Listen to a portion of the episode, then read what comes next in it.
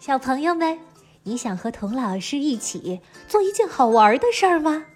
咱们名人录的故事呀要出书了，童老师请你把你最喜欢的名人故事画出来，你来画画，我来写字，咱们一起出这本书，好不好？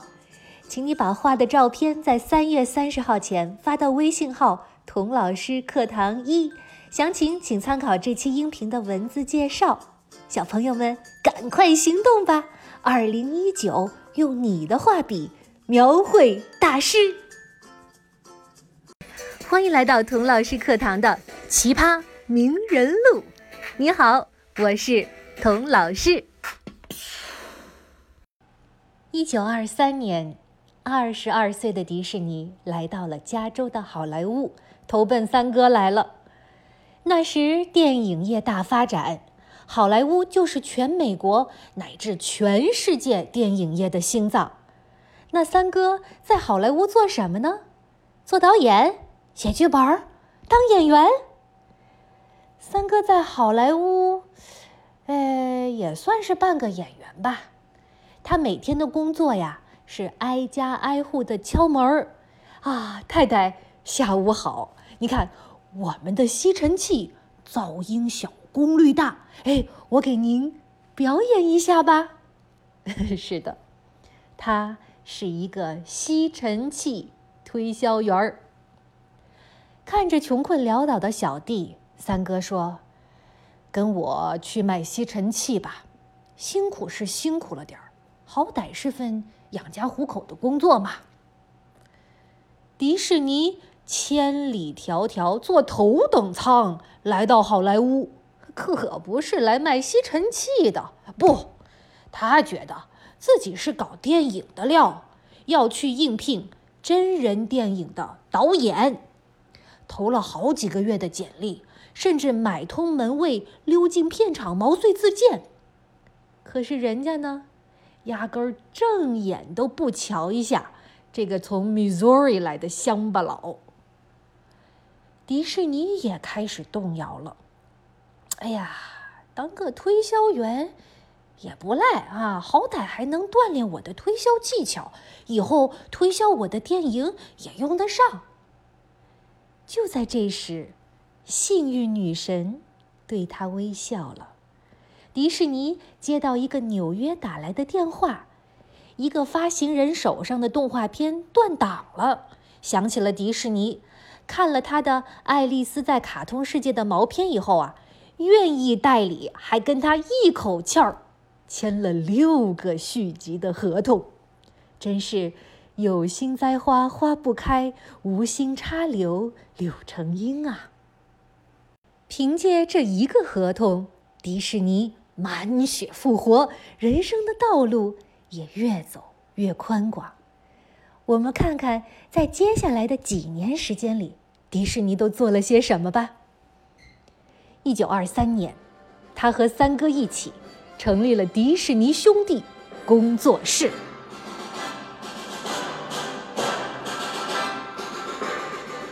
一九二四年，工作室大规模扩张，迪士尼成功劝说他的老搭档 Up Iworks 从堪萨斯城搬到好莱坞，跟他一起打拼。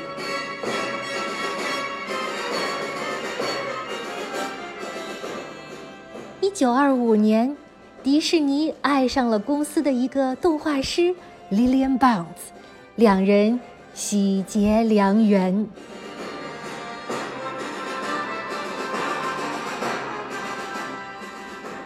一九二七年，迪士尼做出了第一个爆款动画《Oswald the Lucky Rabbit》，幸运兔奥斯华，通过当时最大的电影公司。环球影视发行，大家立刻喜欢上了这只圆眼睛、长耳朵、调皮捣蛋、爱冒险的兔子。幸运兔一集接着一集，一下出了二十六集，周边产品也大受欢迎。短短四年时间，迪士尼在好莱坞顺风顺水，成家立业，站上了人生。新的高峰。时间转眼到了一九二八年，迪士尼跟太太坐着头等舱。哎，这回买票不需要砸锅卖铁东凑西拼了。他俩一起去纽约和发行人谈《幸运兔》第二年的合同。迪士尼心想：“幸运兔这么受欢迎，今年我一定能卖个更高的价钱。”没想到，发行人却说：“哎呀，你看咱们今年公司资金周转有点不过来啊！你看，幸运兔明年我只能给你这个数了。”迪士尼拿过来一看，不但没涨价，反而比去年还少了百分之二十。这这，您不是在开玩笑吧？幸运兔现在这么火，这么赚钱，不瞒您说，多少发行人排着队想跟我合作呢？你要是不给我涨点价，你不怕我找别人去？没想到发行人把手一挥：“哟，您请便啊！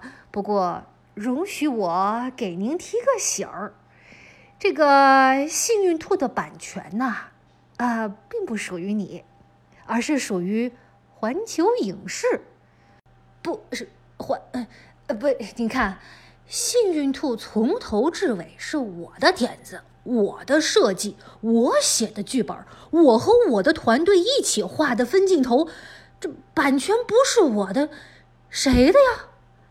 哎呦，对不起了，迪士尼先生，您画画确实不错，哎，不过您的阅读好像不太过关。喏，这是您以前签的合同，请您过目。幸运兔的版权以前不是您的，现在不是您的，将来呵 呵更不会是您的。它从头至尾都是属于您的投资方环球影视的。哎呀，麻烦您大老远的跑到纽约来。其实您根本没有资格跟我在这谈合同。您要是对今年的工资不满意呀，哎呦，大可以另谋高就。我祝您 good luck。迪士尼看着他以前签的合同，半天说不出话来。他做梦也没有想到。自己亲手创造出来的作品，居然根本就不属于他。突然，他想起了什么，重新振作起来。明天，明天我就带着我的团队找新的投资人、新的发行人。我们能创造出幸运兔，就能创造出幸运狗、幸运猫，创造出更好的卡通来。哎呦，怎么？您的团队还没有跟您说吗？哎呦，他们的保密工作做得还不错嘛！哎，反正今天我已经是个不受欢迎的人了，那我就干脆恶人做到底，跟您摊牌了吧，迪士尼先生，您的整个动画团队已经被我们挖过来了，有你没你。新一季的幸运兔都会照常推出。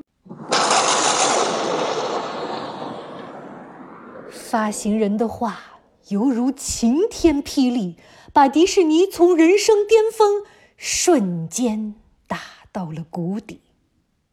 一夜之间，迪士尼失去了版权，失去了作品，失去了团队。